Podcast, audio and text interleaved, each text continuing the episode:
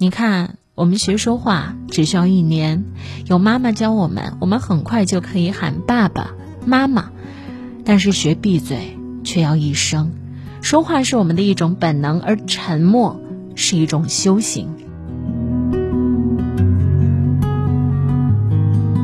第九点，适当的拒绝。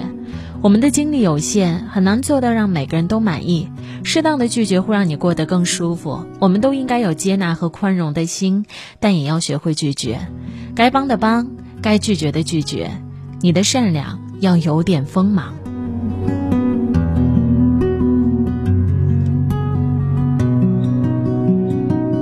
第十一点，独处修身。只有当一个人独处的时候，他才可以完全为自己。独处是一种人生智慧，也是一种人生境界。你看啊，我们每一个人的一生当中，成长本来就是一个孤立无援的过程。有很多人很害怕孤独，甚至我之前在看到我的一位主持界的前辈，叫做朱丹，别人在采访他的时候，他说：“我是一个特别害怕孤独的人，我当主持人。”做了代言，赚到了一些钱，我愿意把这些钱全部请我的朋友吃饭，请他们玩，只要他们陪着我。很多人会在背后说我很傻，但是我很害怕那种孤独，那种只剩下我自己的孤独。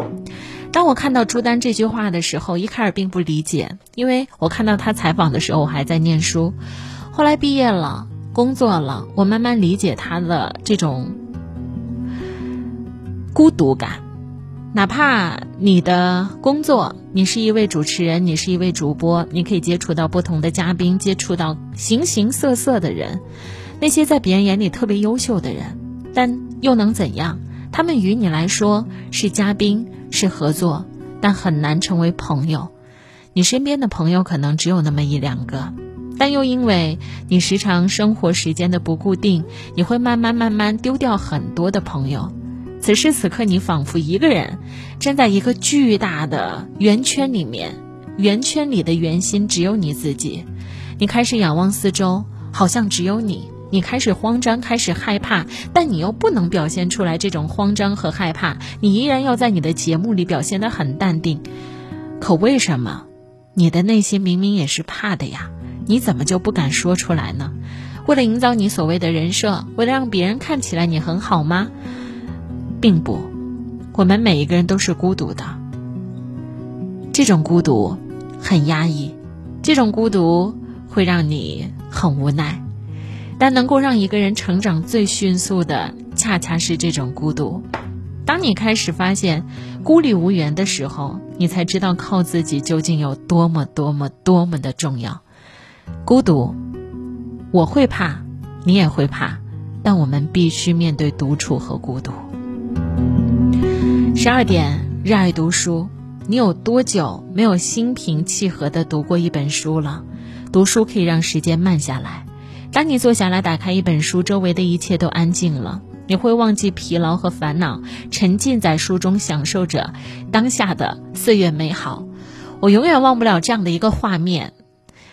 在某一天，我翻开了一本小说，这本小说的名字我之前在节目里有推荐过，叫做《你当像鸟飞往你的山》。我用了三个夜晚，每一天回到家都在翻阅这本书。当即将合上它的时候，看到那个女孩走进了她梦想中的大学，我和她一起哭了。合上这本书的时候，我已经泪流满面了。但是看着镜子里的自己，我特别喜欢，因为那一刻，我的内心好安静。好平静，很快乐，没有那种在争分夺秒的感觉，也没有我必须要死死的抓住什么的丢失感，有的只是享受那个当下，享受故事当中女主角的她的故事的跌宕起伏，这是多么美好的一个夜晚啊！你看，我愿意做你的树洞，我也很感谢你成为我的树洞。我是安琪，你的朋友安琪，很希望和你聊聊天。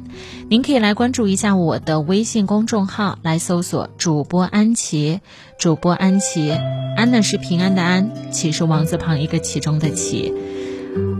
谢谢你出现在我的生命里，我要提前和你说一声晚安，亲爱的你。